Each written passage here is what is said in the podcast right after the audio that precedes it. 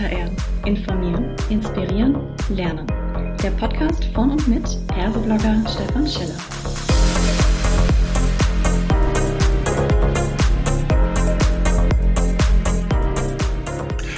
Hallo und herzlich willkommen zu einer weiteren Ausgabe von Klartext HR.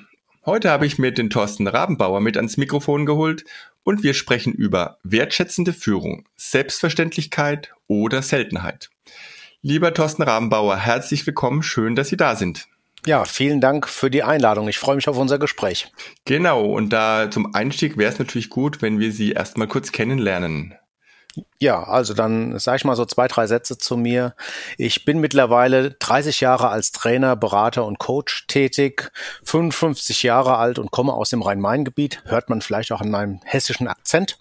Und ich begleite ganz viele Führungskräfte, Teams aus dem Banken- und Finanzdienstleistungsbereich um eben erfolgreicher zu werden, besser zusammenzuarbeiten, Menschen zufriedener zu machen.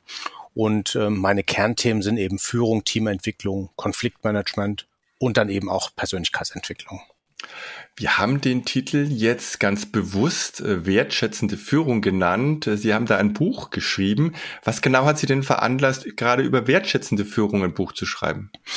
Wertschätzung ist einer meiner persönlichen drei wichtigsten Werte. Und ähm, wenn man so schaut, wie lehre ich auch in meinen Seminaren Führung, ist das aus meiner Sicht einer der zentralen Erfolgsfaktoren. Wie begegnen sich Menschen? Wie begegnet eine Führungskraft den Teammitgliedern? Und ich glaube schon, dass so die Haltung einen ganz wesentlichen hm, Erfolg ausmacht. Also mit welcher Haltung begegne ich meinen Mitarbeiterinnen und Mitarbeitern?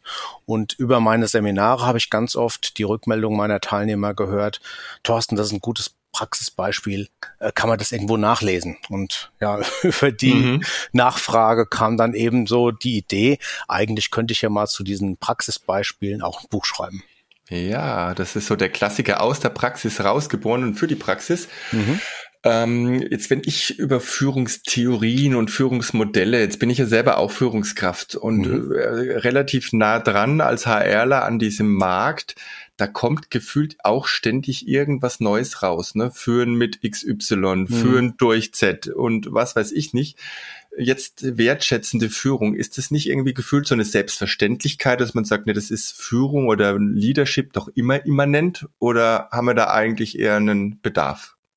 Ich würde es mir wünschen, dass es eine Selbstverständlichkeit ist, aber leider ähm, auch so in den Gesprächen, die ich mit Führungskräften äh, führe, in den Coachings oder in den Seminaren höre ich ganz oft, das, was wir hier besprechen, das finden wir richtig gut, aber das müsste eigentlich mein eigener Chef mal hören oder meine mhm. eigene Chefin mal hören. Und von daher ist es anscheinend doch keine Selbstverständlichkeit, sondern es gibt immer so diesen Wunsch, ähm, dass man mit seiner Leistung gesehen wird. Also Menschen wollen gerne gesehen werden. Mhm. Und leider passiert das manchmal eben im Eifer des Gefechts, dass viele eher so nach dem schwäbischen Führungsprinzip führen, nicht gemeckert, ist genug gelobt. Mhm. Und deswegen so mein Gedanke, vielleicht kann ich ein paar Impulse geben, um eben bewusster dieses wichtige Thema Wertschätzung auch in die Köpfe und die Herzen von Führungskräften zu bringen.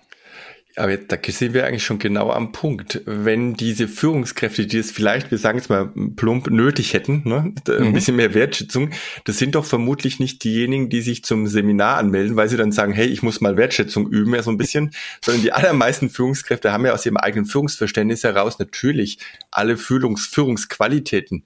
Wie, mhm. wie funktioniert denn jetzt dieses äh, so, so durch die Hintertür, durch die Geführten, das nach oben durchstechen und zu sagen, was kann denn ein Mitarbeiter, eine Mitarbeiterin tun, um die eigene Führungskraft in die Richtung wertschätzende Führung zu bringen? Ja, also das eine ist natürlich bestimmte Elemente selbst auch vorzuleben.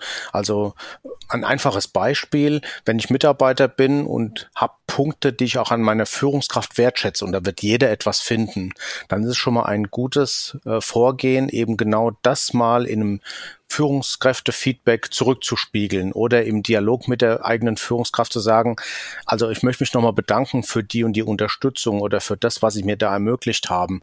Und durch dieses von unten nach oben transportieren wird häufig auch die Führungskraft angeregt, eben selbst mal drüber nachzudenken, was nehme ich denn eigentlich auch an Stärken, Fähigkeiten, Talenten bei meinen Mitarbeitern wahr. Mhm. Und äh, jetzt aber, das kann ja bei den Seminaren, kann ich mir das gut vorstellen, aber tendenziell richtet sich doch Ihre Dienstleistung dann trotzdem an die Führungskräfte, die sagen, hey, ich will mich jetzt mal challengen oder vielleicht auch mal sagen, was ist denn Wertschätzung? Bin ich da schon gut aufgestellt? Wie, wie kommt denn dieser Connect dann zusammen? Ja, also wenn ich mit Führungskräften arbeite, ist zum Beispiel eine klingt erstmal banale Frage am Anfang von einem Seminar, was sind Ihre drei wichtigsten Werte?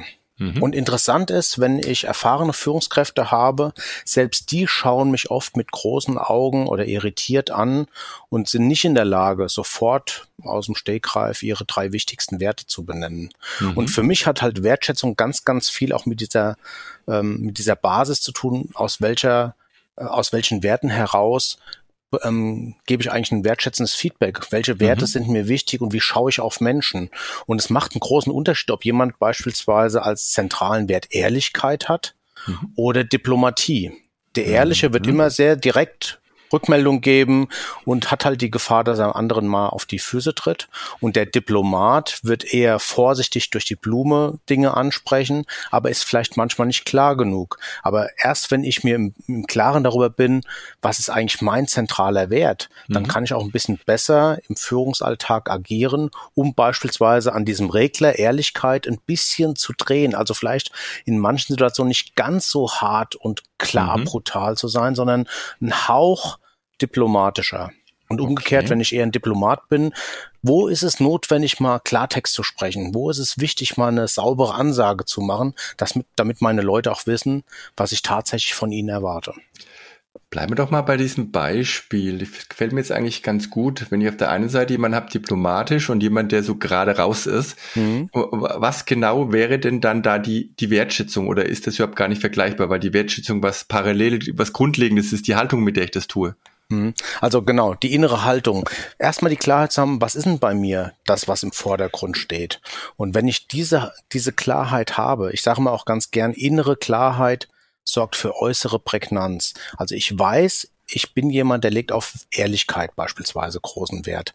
Dann kann ich für mich überlegen, was wäre jetzt wichtig, auch im Sinne einer wertschätzenden Führung, Dinge ehrlich in meinem Team anzusprechen mhm. und gleichzeitig äh, im Blick zu behalten, dass es vielleicht die Dinge, die nicht so optimal laufen, nicht so brutal und konfrontativ sind, sondern ein Stück weit ähm, anregend, mhm. unterstützend Mhm. fördernd rüberkommen. Das, was ich eigentlich Positives bewirken will mit meiner Ehrlichkeit, dass ich dadurch die Leute nicht verschrecke, sondern in einer guten Art und Weise mit einer respektvollen inneren Haltung die kritischen Dinge anspreche. Das heißt, auf der einen Seite äh, reden wir dann jetzt über Methoden, äh, die im klassischen Führungskompetenzbaukasten drin sind. Also wie führe ich Gespräche, wie komme ich Kommunikation, wie kann ich mhm. Äh, Motivation zumindest erhalten oder Rahmenbedingungen für Motivation schaffen. Und gleichzeitig aber auch rede ich über innere Dinge wie Werte und Haltungen, ja? Mhm, genau. Und auch so diese innere Haltung ähm, finde ich eben ganz wichtig. Wie begegne ich eigentlich Menschen? In, in, mhm. in, in, mit welcher Haltung schaue ich auf andere? Bin ich mit mir selbst im Reinen? Und sehe ich eben bei meinen Mitarbeiterinnen und Mitarbeitern deren Stärken, deren Fähigkeiten, deren Talente. Und wenn ich die sehe, kann ich natürlich viel, viel klarer auch Feedback geben und auch die Stärken für Arbeitssituationen nutzen, um mein Team dann auch zum Erfolg zu führen. Weil am Ende müssen wir auch Ergebnisse erzielen. Jeder mhm. einzelne Mitarbeiter, aber auch die gesamte Gruppe. Und das ist die Verantwortung der Führungskraft. Wie ist es denn in der Praxis? Äh, wertschätzen, ich glaube auch, dieser Begriff ist jetzt nicht so eindeutig definiert. Wenn man fragt, ne, wirst du wertgeschätzt, dann wird der eine sagen, ich werde nie gelobt.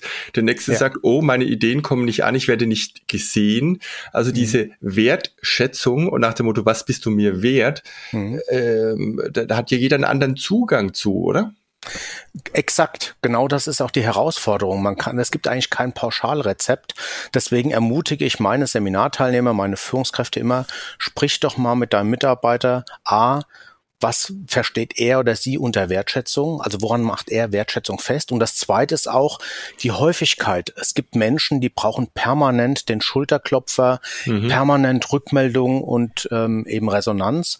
Und andere sind eigentlich froh, wenn sie zwei, drei Mal im Jahr nur was hören. Ansonsten ohne große Kommentare frei arbeiten dürfen. Und das muss ich als Führungskraft immer so ein Stück weit auch ja ähm, hinterfragen. Was mhm. habe ich jetzt für einen Mitarbeiter vor mir? Ist es einer, der öfters Zuspruch braucht, mit dem ich mich öfters zusammensetzen muss?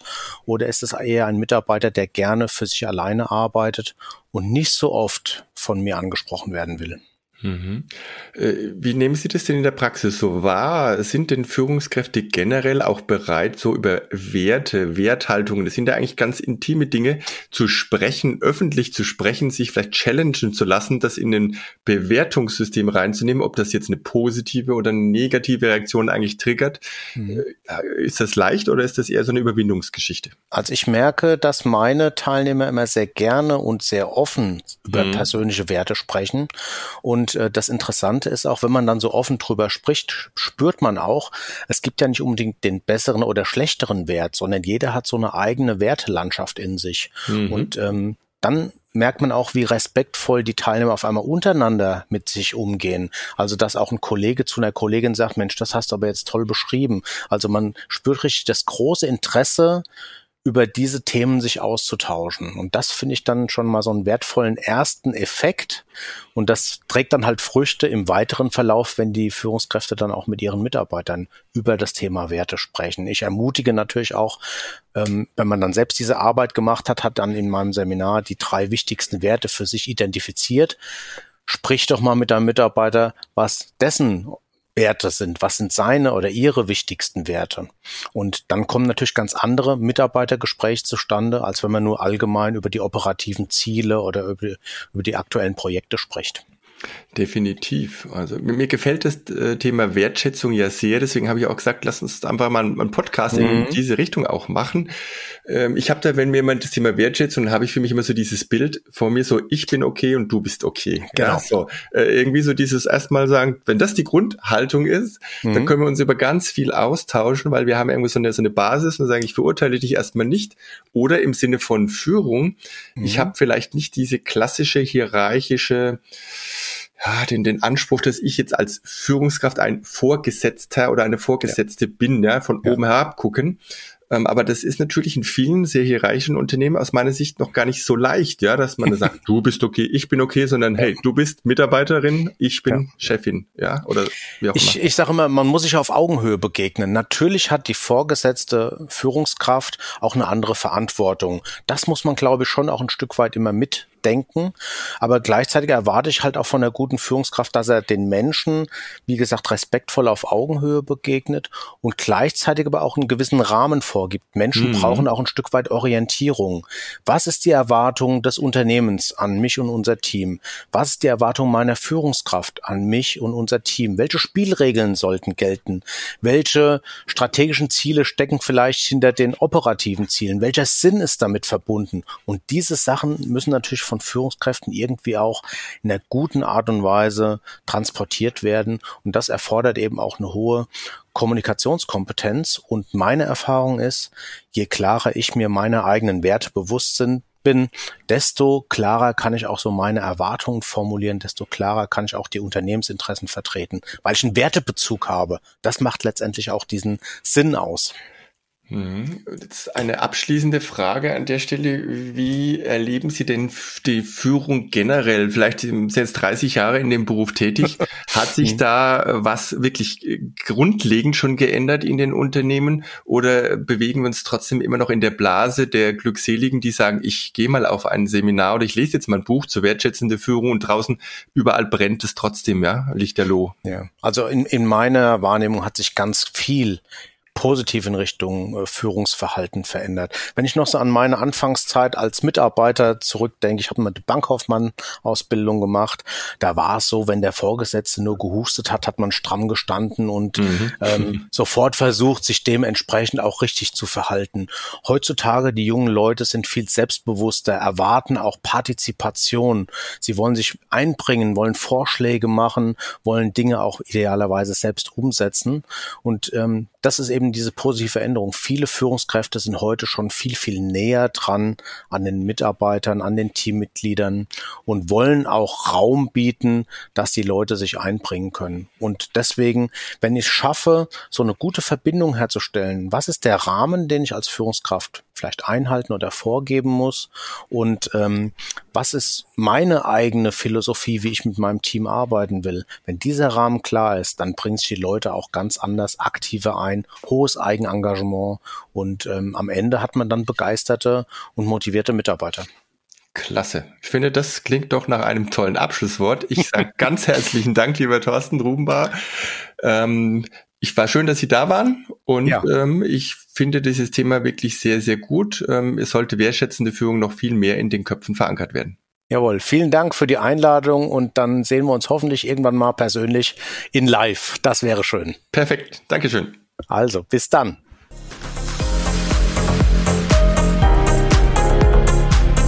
Das war eine weitere Folge Klartext HR.